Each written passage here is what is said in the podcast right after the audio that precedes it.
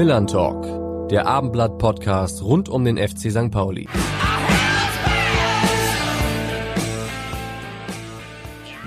Moin und herzlich willkommen, liebe Anhänger, Beobachter, Sympathisanten und Kritiker des FC St. Pauli bei unserem Abendblatt-Podcast Millern Talk. Genauer gesagt zur ersten Ausgabe der neuen Zweitligasaison 2023-24. Ich bin Carsten Harms und ich freue mich sehr, dass ich wieder meinen geschätzten und für immer, immer für prägnante Formulierungen äh, prädestinierten Kollegen Rupert Farbeck an meiner Seite begrüßen kann. Moin Rupert. Moin Carsten. Ich glaube, heute sehe ich alt aus, weil wir einen Gast haben, der noch wesentlich prägnanter von Berufswegen formulieren kann. Na, da bin ich mal gespannt. Ja, irgendwie ist ja die Sommerpause wie im Fluge vergangen und doch ist seit dem letzten Spiel der vergangenen Saison auch schon wieder einiges passiert rund um den FC St. Pauli. Wenn ich allein daran denke, dass uns die Nachricht über den Abgang von Bernd von Geldern mitten in einem Testspiel erreicht hat. Aber wir wollen heute rein äh, uns der sportlichen Seite widmen, denn schon am Sonnabend steht das erste Saisonspiel gleich auf dem hitzigen Betzenberg in Kaiserslautern auf dem Programm. Und wer unser ganz besonders kompetente Gast für dieses Thema ist, das verrät uns wie gewohnt unser Patsche, also Nico Paczynski. Buongiorno und Aloha, meine lieben Zuhörer vom Milan Talk Podcast. Es ist wieder soweit, die zweite Saison startet und somit natürlich auch der Milan Talk Podcast und ja, pünktlich zur ersten Sendung haben wir eine absolute Granate als Studiogast. Er ist, glaube ich, der Trainer, über den Deutschland am meisten gesprochen hat in den letzten Monaten. Er ist mit dem FC St. Pauli Rückrundenmeister geworden. Und ja, er ist jung, dynamisch und revolutioniert so ein bisschen den guten alten FC St. Pauli. Und ich freue mich auf seine Antworten, auf seine Ansichten und sage herzlich willkommen im Millern Talk Podcast Fabian Hirzeller.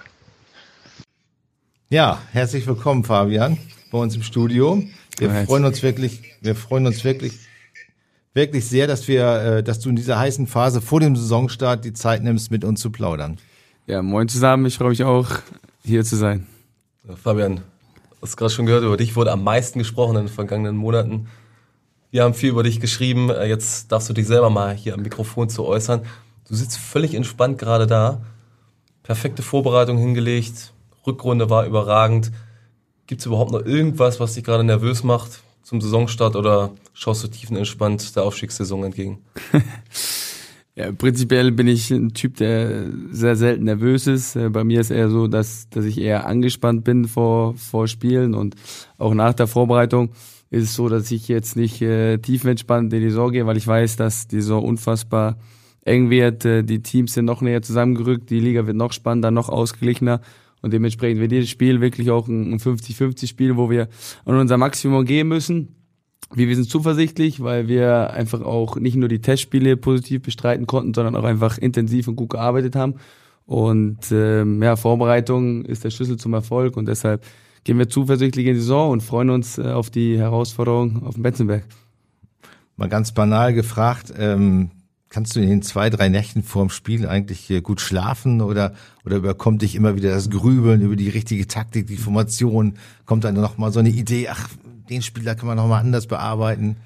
Also einschlafen tue ich immer sehr, sehr gut und auch äh, sehr früh. Mit dem Aufwachen hat sich so ein bisschen geändert.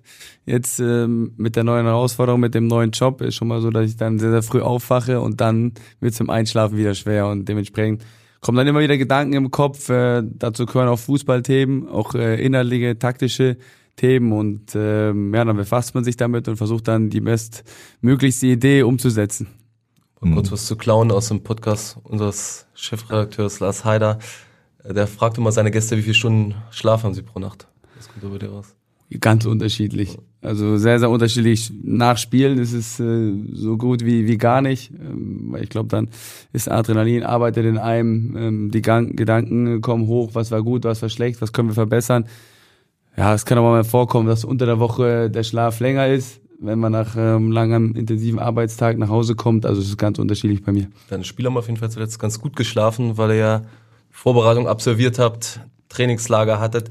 Ist jetzt deine zweite Saisonvorbereitung. Du hast im Winter losgelegt mit der zur Rückrunde der Vorbereitung.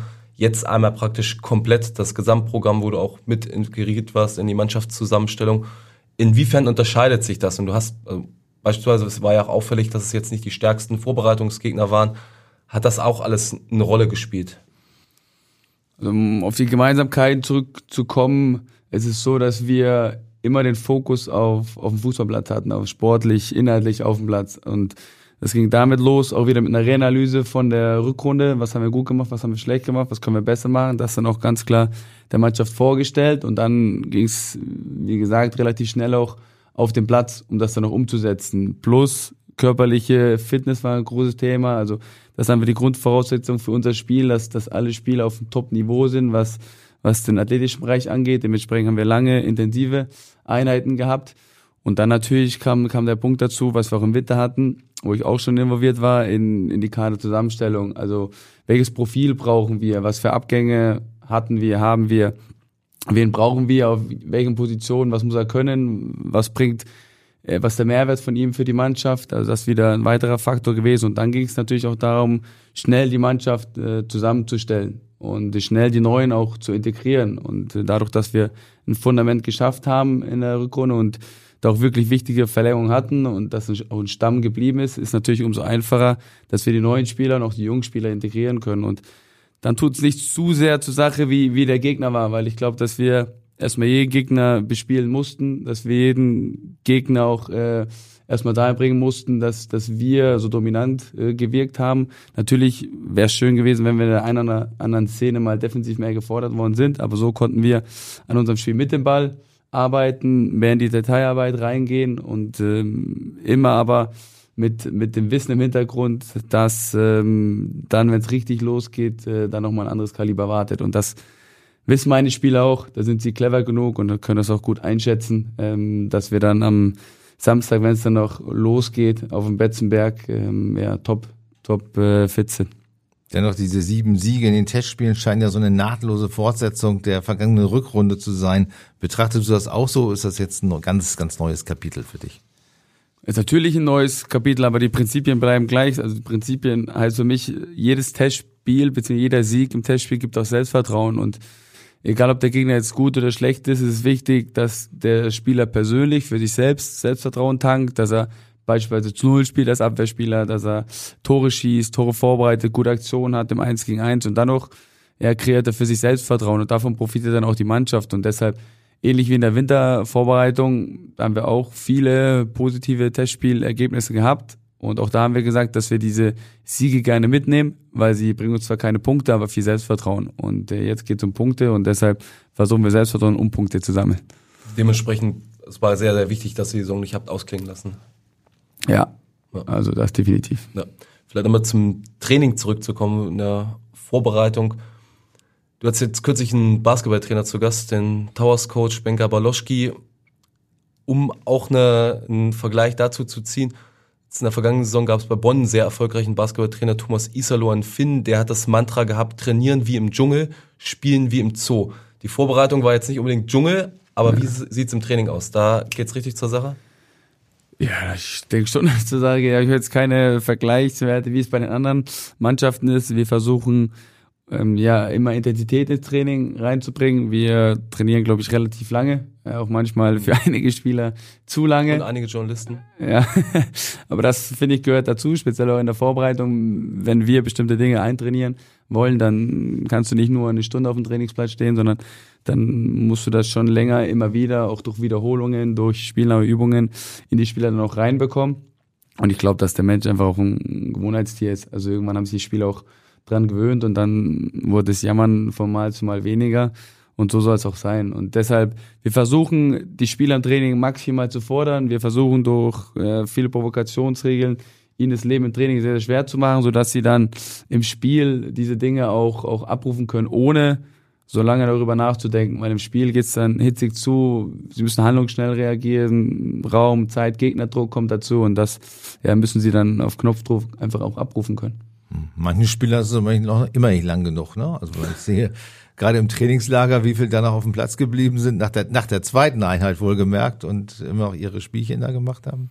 Ja, spricht dann auch äh, für die Spieler einfach diese Eigenmotivation zu haben. Das sage ich ihnen auch immer wieder, dass sie sich nicht von mir trainieren lassen sollen, sondern sie müssen selbst trainieren wollen. Das ist ein klares äh, Motto bei uns, dass wir nur Spieler haben wollen, die, die sich selbst verbessern wollen auf dem Platz, wie auch äh, neben dem Platz. Es gibt so viele Faktoren, wo ein Spieler sich professionell verhalten kann, wo sich ein Spieler außerhalb des Platzes verbessern kann und dann auch auf dem Platz ähm, ja, maximale Leistung abzurufen. Und deshalb suchen wir genau solche Spieler, die diese intrinsische Motivation haben, ja, ich kann am Abend den Spiegel schauen und zu mir sagen, ich wurde heute wieder besser. Und ähm, das brauchen wir beim FC St. Pauli. Ja. Ärgerst du dich eigentlich manchmal, dass es in der Hinrunde vergangene Saison so wenig Punkte gab und sonst hätte es ja vielleicht doch für einen Aufstieg reichen können? Oder, oder denkst du, dass, äh, wenn das so gekommen wäre, dass du die Chance als Cheftrainer gar nicht bekommen hättest? Ja, natürlich ähm, sind immer zwei Faktoren spielen eine Rolle. Auf der einen Seite war es schade mit der Trainerlassung, weil ich einfach Teil des Ganzen war. Also ganz klar hatte ich da auch eine, eine gewisse Verantwortung, das weiß ich auch. Und ähm, zum anderen ist dann so gekommen, dass das mich der Verein dann auch einfach gefragt hat und mir die Verantwortung gegeben hat. Und dann ähm, sage ich nicht nein, bei so einem tollen Verein, bei so einem traditionsreichen Verein stand ich doch in der Pflicht zu helfen. Und das habe ich dann mit meiner Mannschaft versucht, optimal umzusetzen. Dass du direkt übernommen hast als Cheftrainer von Co-Trainer in damals noch 29 Jahren, spricht ja auch dafür, dass du dich bereit gefühlt hast. Wäre das die Co-Trainerrolle etwas gewesen, was du noch langfristig ausgeführt hättest? Oder hast du dir vielleicht intern einen Plan gesetzt, in zwei, drei Jahren mache ich das noch, aber dann spätestens muss ich Cheftrainer werden? Ich glaube, Fußball, das Fußballgeschäft ist so kurzfristig und sehr, sehr schwer planbar. Natürlich ähm, hatte ich Visionen, aber ähm, Co-Trainer beim FC St. Pauli zu sein, habe ich damals schon gesagt, ist, ist ein Privileg gewesen. Das habe ich unfassbar gerne gemacht und deshalb habe ich mir da keine Zielsetzung für mich persönlich gesetzt, sondern bewusst gesagt, dass ich versuche, als Co-Trainer auch die Mannschaft zu verbessern, den Einzelnen zu verbessern, den Cheftrainer, in dem Fall Timo, maximal gut zu unterstützen, die Aufgaben, die er mir dann auch zugeteilt hat, maximal gut auszuführen. Und ähm, da habe ich mir keine großen Gedanken gemacht, sondern es ging auch damals als Co-Trainer, meinen Beitrag, meinen Input so gut zu gestalten, dass der Verein Erfolg hat, weil über allem steht immer der Verein und der Erfolg des Vereins, weil da so viel dranhängt und äh, so habe ich das als Co-Trainer schon ausgeübt, ohne da jetzt große Gedanken zu haben, wann werde ich denn endlich Cheftrainer. Dennoch hast du ja ein paar andere Dinge anders gemacht, als du dann Cheftrainer warst. Hattest du diese Ideen auch schon vorher eingebracht und bist sozusagen ähm, gescheitert und, und äh, wurde es wurde abgelehnt oder oder äh, kamen dir diese Ideen dann erst, als du in der Verantwortung warst?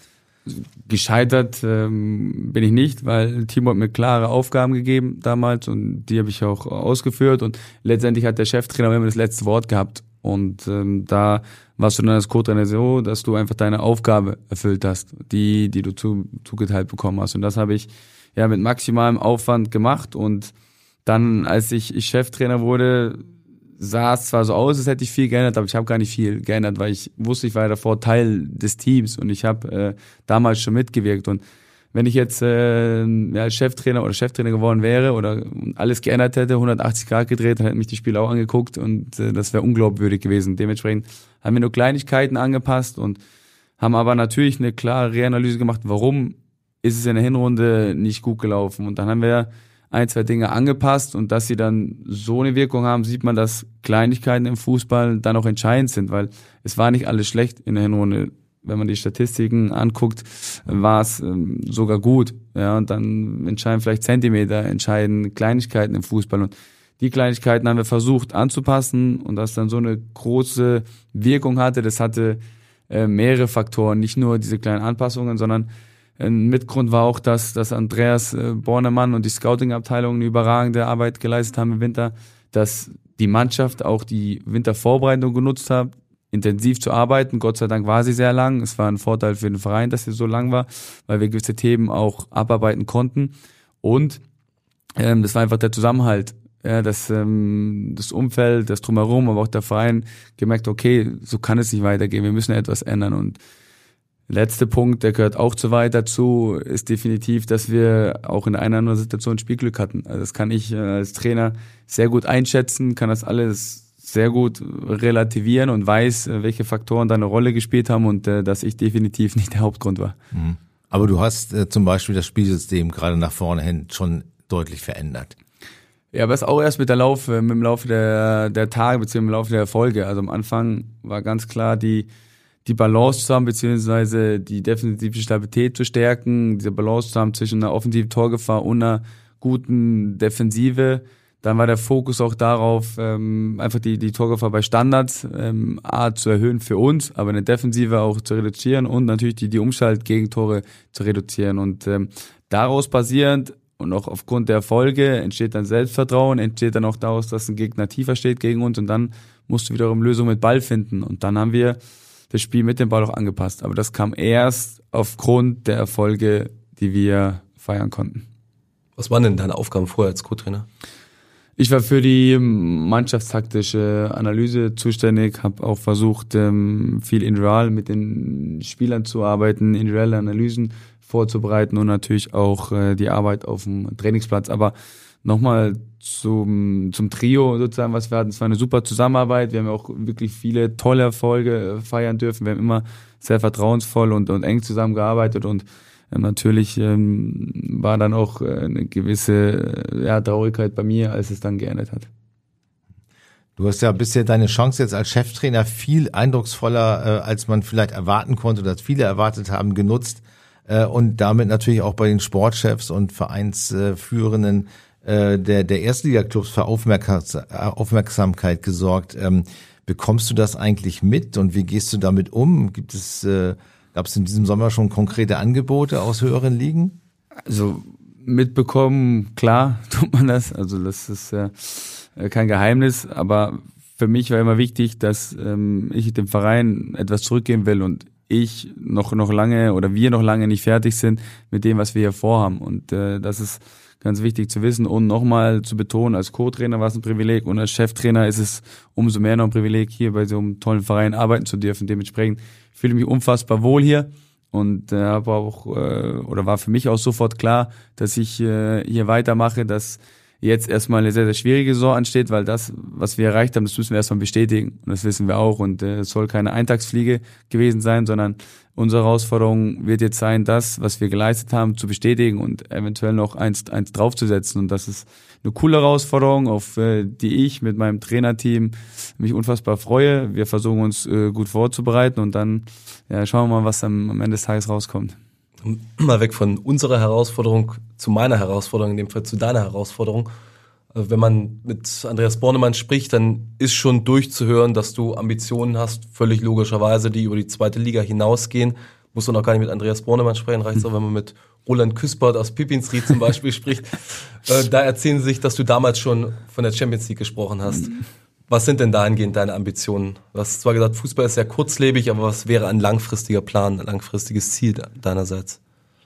Natürlich äh, hat man als junger Mensch Vision. Ich finde es auch extrem wichtig, äh, Ziele zu haben, weil Ziele heißen immer Orientierung. Und Orientierung heißt, äh, dass du genau weißt, wo du hin willst. Und ähm, das wiederum sagt dir selbst, ähm, was fehlt dir noch und ähm, das ist ein Versprechen an dich, an dich selbst, niemals aufzugeben, um dann das letztendlich zu erreichen. Und ich habe jetzt bei St. Pauli, was äh, als 30-Jähriger nicht normal ist, das weiß ich auch, einfach einzuschätzen, dass ich ähm, ja ein junger Mensch bin für für das Geschäft. Ich will jetzt kein nicht sagen ein junger Trainer, aber einfach ein junger Mensch für das Geschäft und dementsprechend versuche ich mich auf die Ziele hier zu fokussieren mit dem Verein und ähm, unser Prio-Ziel ist natürlich, ähm, immer Top 25 in Deutschland zu sein. Das heißt, unter die, die Top 7 in der zweiten Liga zu kommen.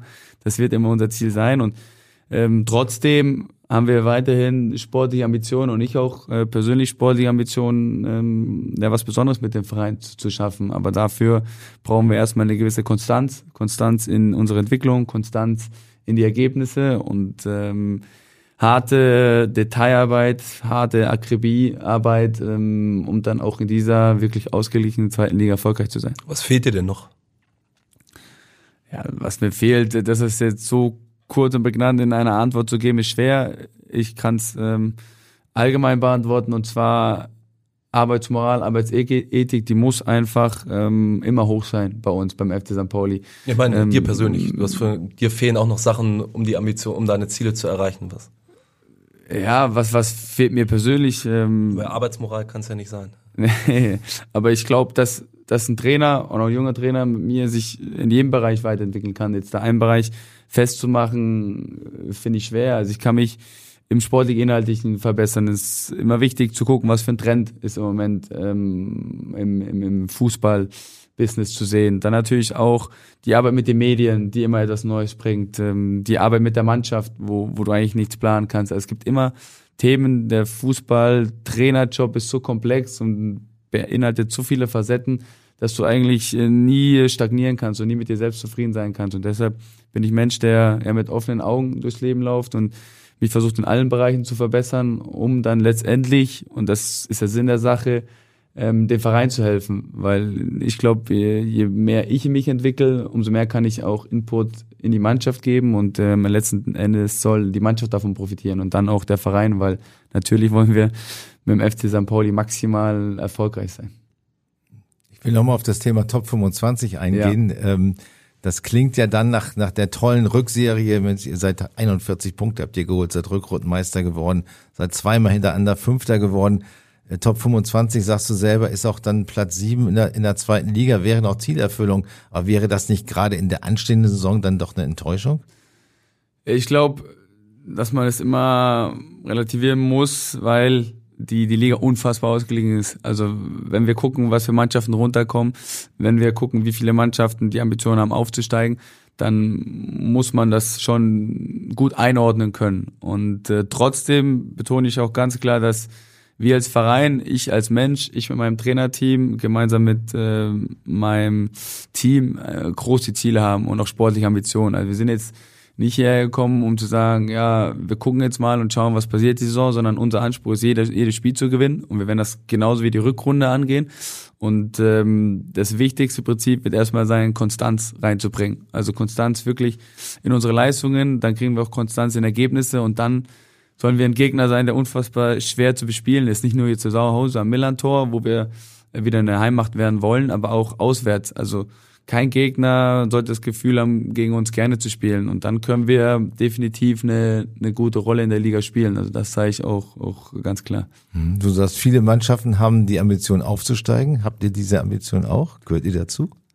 Natürlich ähm, greift man immer nach, nach dem Größten. Und ähm, ich bin ein Trainer, der mich kennt, der sehr, sehr ehrgeizig ist. Aber letztendlich ähm, kann ich nicht entsch allein entscheiden, wo das Ziel ist oder was das Ziel ist, sondern es wird immer auch in Zusammenarbeit mit der Mannschaft passieren, weil die Mannschaft aus sich heraus muss auch ganz klar dieses äh, Ziel formulieren und ähm, wenn sie das intern auch sagen, dann setzen sie dementsprechend auch die Standards hoch und dann müssen auch gewisse Standards erfüllt sein, weil dann reicht es nicht nur Durchschnitt zu sein, sondern da musst du äh, durchschnittlich über dem Durchschnitt sein, also immer wieder über dem Durchschnitt performen und ähm, da immer wieder an der Maximum ranzukommen und wenn die Mannschaft das schafft, sich zu quälen, sich äh, damit auch zu committen. Also ich glaube, Commitment ist ein sehr, sehr wichtiges Wort. Ähm, dann gehe ich da voll mit.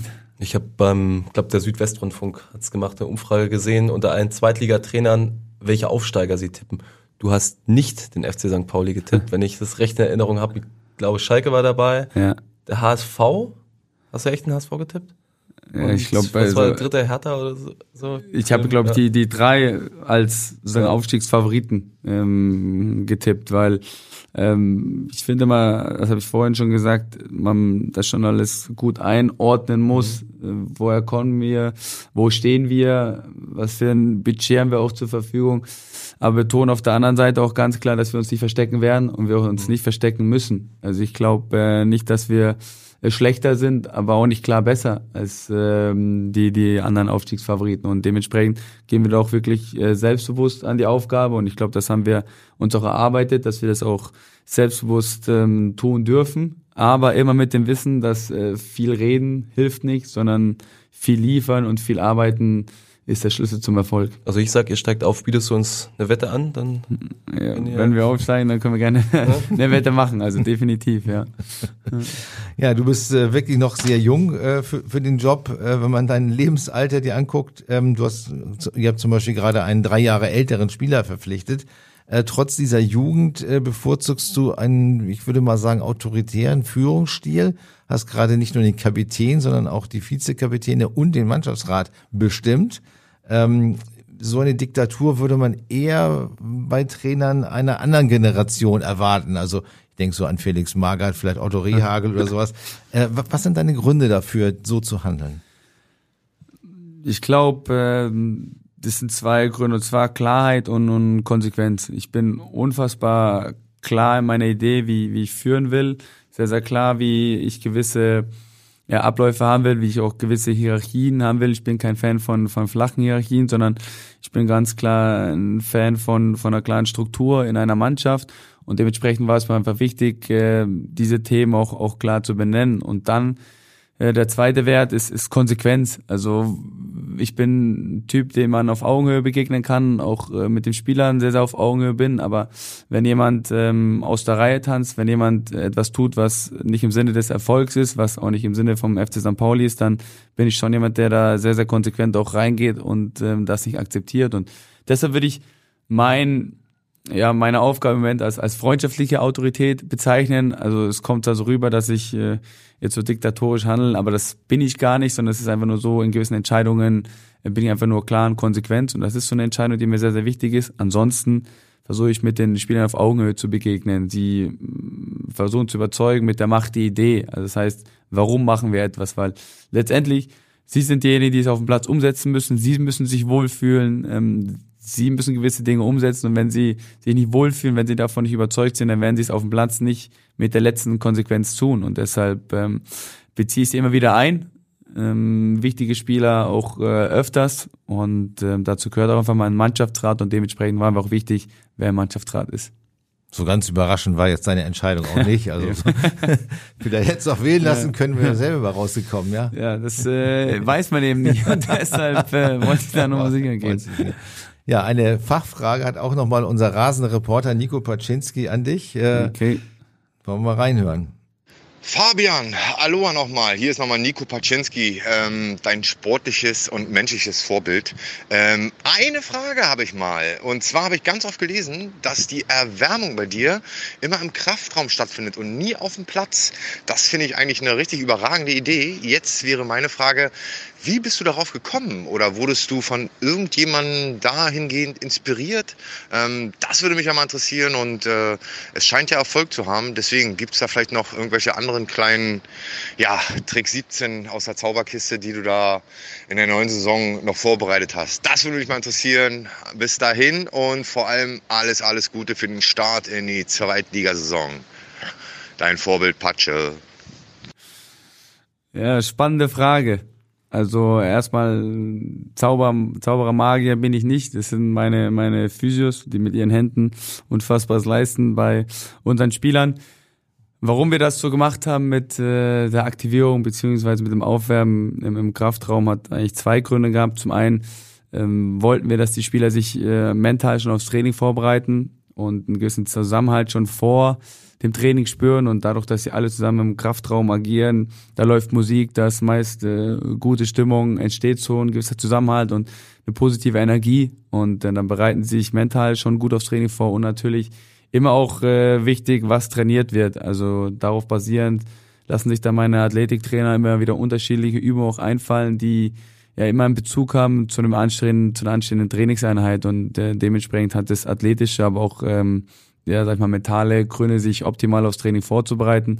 Davor findet meist ein Frühstück, ein gemeinsames Frühstück, ein freiwilliges Frühstück für unsere Spieler statt, wo sich auch äh, in der Küche schon mal treffen und sich auch schon mal ja, aufs Training einstellen können. Hat immer äh, jeder Spieler irgendeine lustige Geschichte zu erzählen. Also wenn ich da unten bin vom Training, dann ist es schon immer sehr, sehr laut und äh, lustig und deshalb ja, finde ich es wichtig, ein Ritual zu haben vor dem Training, auch immer wieder, dass die Spieler sich vor dem Training schon treffen und einen kleinen Austausch haben. Mhm. Wenn du vom Frühstück und der Küche sprichst, äh, bereiten sich das selber zu oder wird das äh, angeliefert?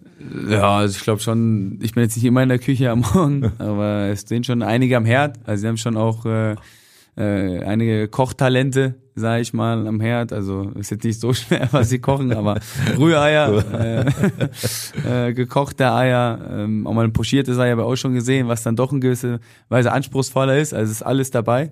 Aber da haben wir schon einige Künstler mehr, da sieht man, dass einige dann doch schon Familienväter sind, ja. Laden sie dich auch mal ein oder musst du deine Eier selber machen? Ja, es kommt schon mal vor, dass ich äh, zufälligerweise unten bin und dann steht gerade ein Spieler am Herd und dann vielleicht doch, ob er äh, mir mal ein paar Eier machen kann. Ja, das findet definitiv statt. Du lässt sich ja jetzt inspirieren von den Köchen da äh, aus deiner Mannschaft, von den Physios, was das Warmachprogramm betrifft. Gibt es auch ein Idol als Trainer oder mehrere, von denen du was übernimmst? Ja, also das definitiv. Und ähm, das finde ich auch extrem wichtig, über den Tellerrand zu schauen und ähm, den Trend im internationalen Fußball, aber auch nationalen Fußball zu verfolgen und dann immer deine eigene Idee versuchen zu verfeinern. Also nichts versuchen zu kopieren, sondern immer wissen, okay, was kann meine Mannschaft leisten, was passt auch zu meiner Mannschaft, was können wir damit einbauen und äh, dementsprechend habe ich ja viele viele Vorbilder als als Trainer. Was heißt Vorbilder? Ich ich ähm, gucke mir gerne auch einfach andere Trainer an, a wie sie führen, b wie sie Fußball spielen, wie ihre Idee ist und ähm, ja wie sie gewisse Dinge umsetzen. Zum Beispiel? Ja, da kommen wir von Pep Guardiola, Jürgen Klopp, äh, auch Julian Nagelsmann. Ich finde mittlerweile auch äh, De Serbi unfassbar spannend vom, vom Brighton. Guck mir aber auch gern italienischen Fußball an, wie sie taktisch, ähm, weil sie einfach taktisch sehr, sehr gut ausgebildet sind. Also gibt's einfach mehrere ähm, Trainer, die ich äh, sehr, sehr spannend finde. Hm. Hat dein Führungsstil, den du ja gerade äh, beschrieben hast, ähm, auch bisschen was mit deiner Erziehung zu tun, die du genossen hast? Wir stellen uns sicherlich sehr klischeehaft vor, dass es so in einer Ärztefamilie hm. nicht drunter und drüber geht, sondern dass es klare Tagesabläufe, klare Regeln gibt. Wie war das wirklich? Ja, definitiv. Also ich glaube, das meiste, was ich mitbekommen habe und ähm, das, was heute auch ein klares Motto von mir ist, ist Leading by Example. Also wenn ich meine Eltern äh, angeguckt habe in meiner Jugend, wie viel sie gearbeitet haben, wie viel sie geleistet haben, sie haben sich das alles selbst erarbeitet, was, was sie jetzt erreicht haben und die sind nicht irgendwie in eine bestimmte Ärztefamilie eingeboren wurden und haben nichts geerbt, sondern sie haben das, was sie jetzt erreicht haben, alles äh, selbst erarbeitet und das war für uns Kinder, ich habe eine relativ große Familie und noch einige Geschwister, Geschwister, einfach das Prägendste. Also wenn, wenn du siehst, dass dein Vater jeden Morgen um sieben aus dem Haus geht und spät abends zurückkommt, ähm, ist das einfach sehr, sehr prägend und er lebt dir vor, dass harte Arbeit sich auszahlt. Er lebt dir vor, dass äh, du eine gewisse Leidenschaft für das haben musst, sonst wirst du nicht erfolgreich. Und genauso auch ähm, meine Mutter, die äh, neben der Kindererziehung, die sie natürlich in gewisser Weise auch sehr, sehr streng, aber auch sehr liebevoll gemacht hat, immer so eine gewisse Balance gefunden hat, ähm, neben der Kindererziehung dann auch weiter in ihren Job auch nachgegangen ist. Und das war auch im Ärztebereich. Und das wiederum zeigt dir auch, ähm, wie, wie streng du zu dir selbst sein musst, wie diszipliniert du zu dir selbst sein musst, aber auch, was du oder was ein Körper ähm, fähig ist zu leisten. Und das war einfach sehr, sehr prägend. Ähm, und da sage ich auch immer zu meinem Spieler, wenn ihr von Anna etwas verlangt, und das lebe ich auch selbst vor, wenn ich von Anna etwas verlange, dann müsst ihr das vorleben und dann müsst ihr sozusagen Leaders sein by example. Und ähm, das war, glaube ich, das, das Prägendste, was ich aus meiner Kind, aus meiner Erziehung von, von meinen Eltern mitbekommen habe. An deiner Stelle saß jetzt kürzlich Felix Magath, der hat unter anderem über sein Buch gesprochen, das heißt Gegensätzliches. Das könnte auch relativ gut auf dich zutreffen, der Titel. Einerseits eine sehr gute Erziehung genossen, aus einem guten Elternhaus gekommen. Andererseits verkörperst du auch, auch selber als Spieler noch diese Straßenkicker-Mentalität. Unheimlich viele gelbe Karten, bist auch laut an der Seitenlinie, deine Arme sind komplett tätowiert. Wo kommt das her, dass du so unterschiedlich in dir als Person auch bist? Ja, ich glaube, es sind einfach die, die Werte, die wir mitbekommen haben, die ich mitbekommen habe in, in der Kindheit. Also ähm, ich glaube, dass ich nie verwöhnt wurde von meinen Eltern, sondern ihnen war immer wichtig, harte Arbeit, harte Arbeit, also wirklich auch harte Arbeit, sich das Geld selbst zu verdienen. Also ich habe, äh, glaube, äh, fast nie Taschengeld bekommen, sondern klar war immer, ihr müsst euch das Geld selbst verdienen, wenn ihr euch etwas kaufen wollt.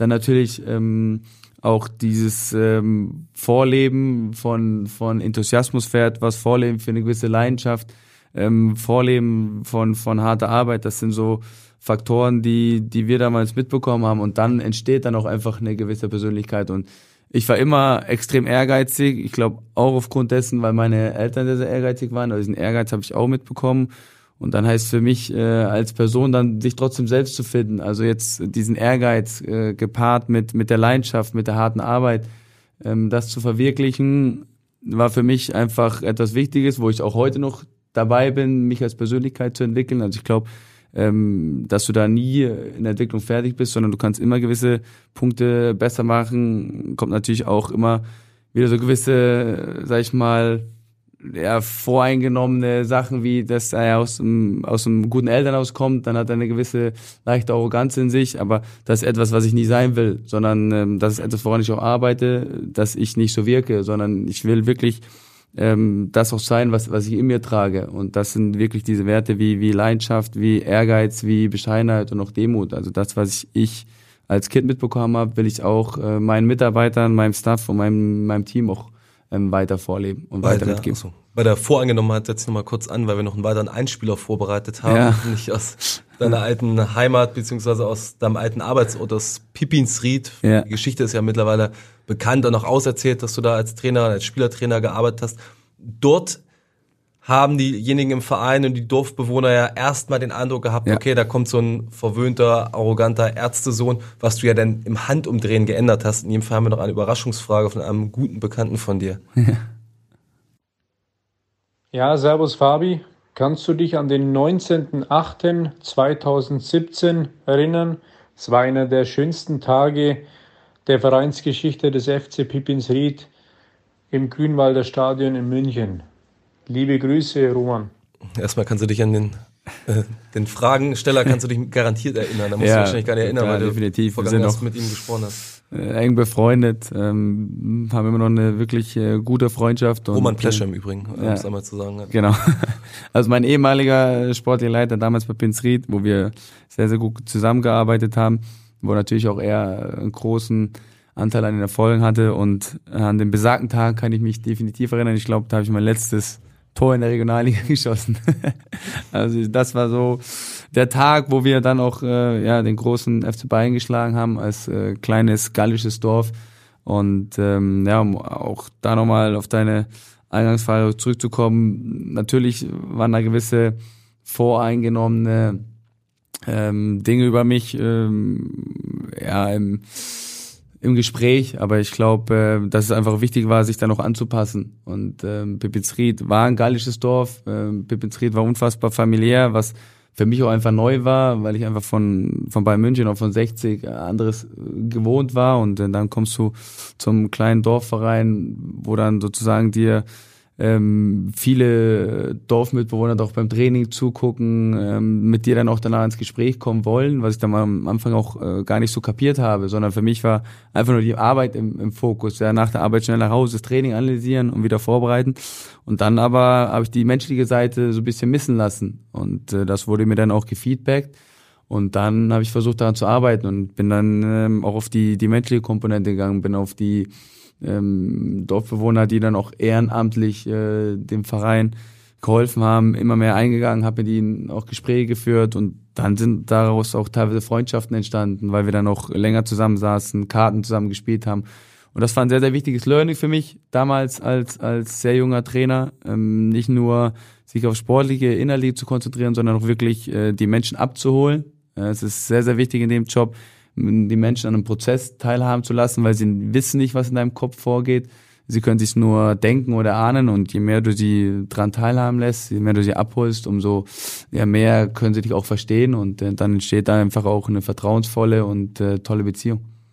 Wir haben ja schon drüber gesprochen, dass du auch als Spieler auch damals nicht der Pflegeleichteste warst und äh, auch heute, wenn wir das Glück haben, mal auf der Seite zu sitzen, wo, wo dann die Trainerbank ist, dann kriegt man ja auch so ein bisschen mit, dass du selbst in Testspielen äh, durchaus die Kommunikation mit dem Schiedsrichter suchst. Ja. Ähm, sind, sind das einfach alles nur Emotionen, die so rauskommen oder setzt du diese Kommentare oder, oder äh, Ansagen auch ganz gezielt ein, um etwas zu erreichen? Also erstmal ist definitiv etwas, woran ich auch arbeite, der Umgang äh, mit Schiedsrichtern, äh, wo ich auch immer wieder Gespräche mit den Schiedsrichtern jetzt suche, auch danach, ähm, weil ich ihn auch dran teilhaben lasse, dass es nichts Persönliches mit ihnen zu tun hat, sondern rein aus Emotion auch passiert. Also ich habe da äh, keine Hintergedanken oder sonst irgendwas, sondern ich bin Trainer an der Seitenlinie, der unfassbar emotional ist, der gerne auch dabei ist, aber trotzdem muss ich das lernen, da die Emotionen geschickter einzusetzen, weil ähm, du als Trainer hast immer eine gewisse Vorbildfunktion und dein Verhalten ist auch ein Spiegelbild der Mannschaft auf dem Platz und dementsprechend äh, versuche ich, ja, mich da auch deutlich zu verbessern. Ist auch etwas, was ich mir vorgenommen habe und es gehört auch zum Prozess dazu, sich da zu entwickeln und das äh, werde ich definitiv auch äh, weiter angehen in der neuen Saison und ähm, ich habe mit, mit den Schiedsrichtern eigentlich nie Probleme. Sie versuchen auch ihren Job bestmöglich zu machen, aber natürlich äh, kann es mal vorkommen in einer hitzigen Atmosphäre vor 50.000, am Millentor vor 30.000, wenn es dann auch um, um etwas geht und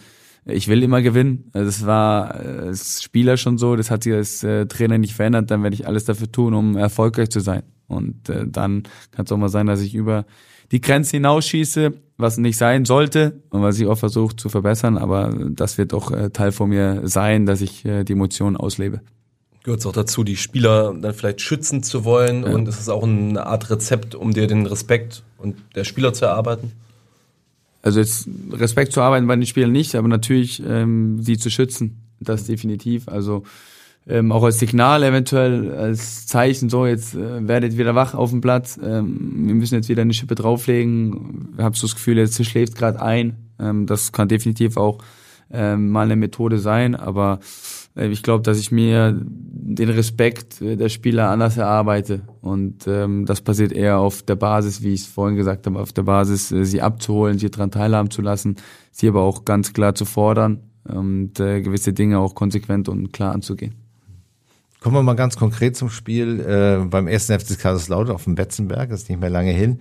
Ähm, ist so eine Herausforderung, die es ja sicherlich ist in dieser hitzigen Atmosphäre, äh, wahrscheinlich wird das Stadion auch ausverkauft sein. Ist das eigentlich besser, gleich so richtig volles Rohr einzusteigen, als so ein Heimspiel vielleicht gegen Elversberg, wo man so als klarer Favorit reingeht? Ja, also ich glaube, dass ähm, wir gegen jeden Gegner zweimal spielen müssen.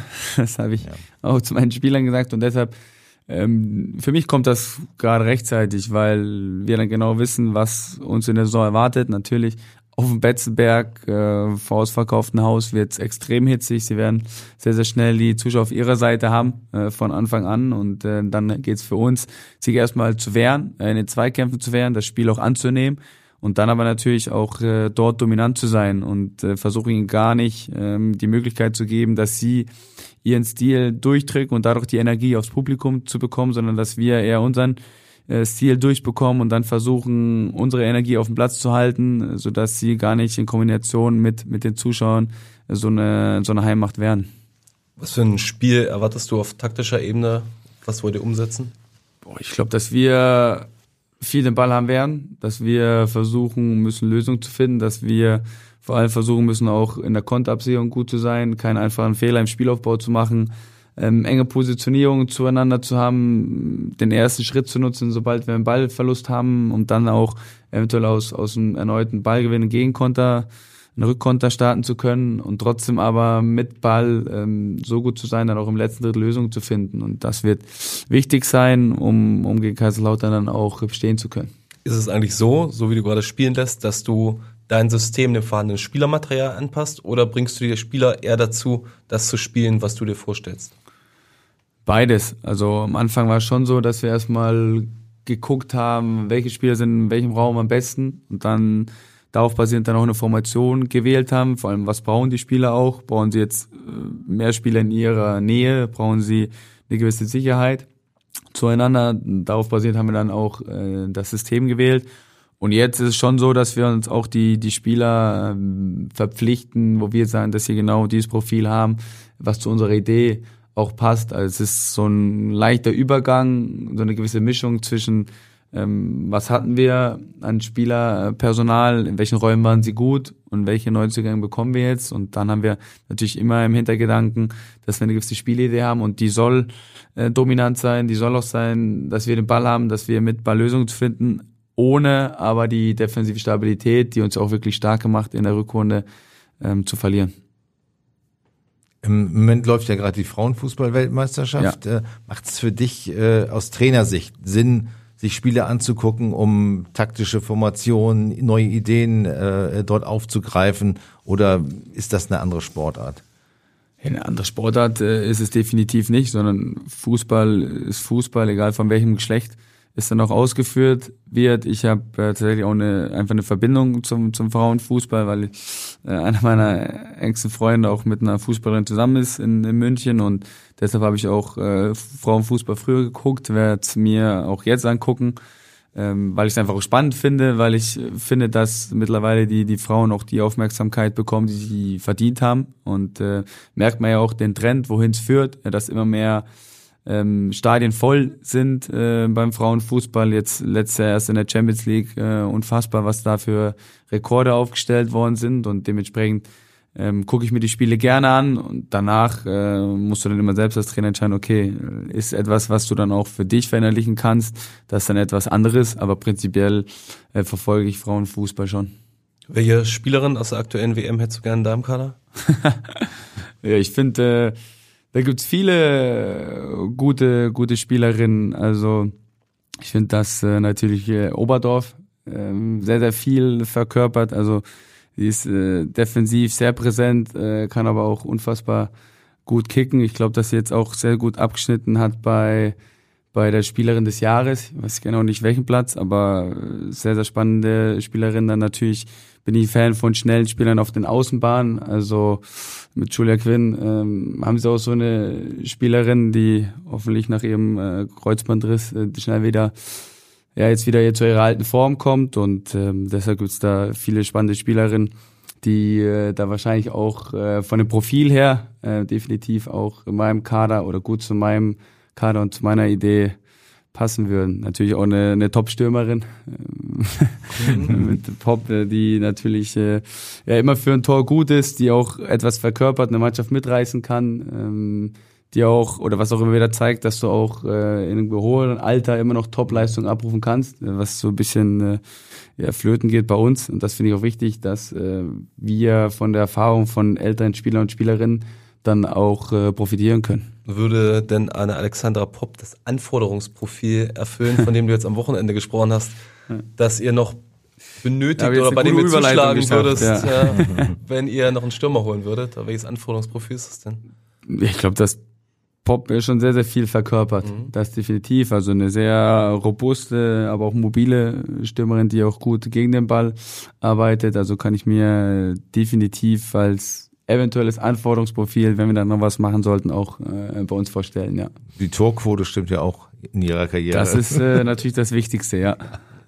Ja, das war doch ein schönes Schlusswort, lieber Fabian. Vielen, vielen Dank für deine Zeit und für deine interessanten Einblicke.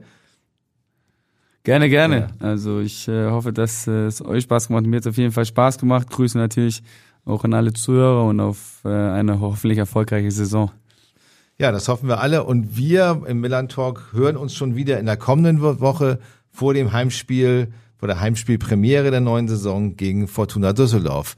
Bis dann. Tschüss. Vielen Dank. Vielen Dank auch, Fabian. Also du hast vorhin gesagt, mit den Medien den Umgang musst du noch lernen. Ich finde, das ist schon ganz gut raus. Also uns macht es immer Spaß und kann ich nochmal jedem Zuhörer empfehlen. Die Pressekonferenzen von dir haben echt einen, mittlerweile einen sehr, sehr guten, auch teilweise humoristischen Unterhaltungswert.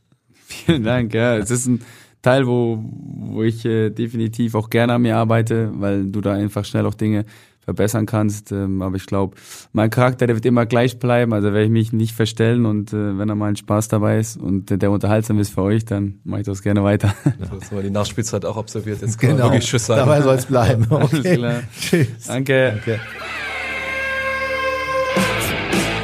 Weitere Podcasts vom Hamburger Abendblatt finden Sie auf abendblatt.de slash podcast.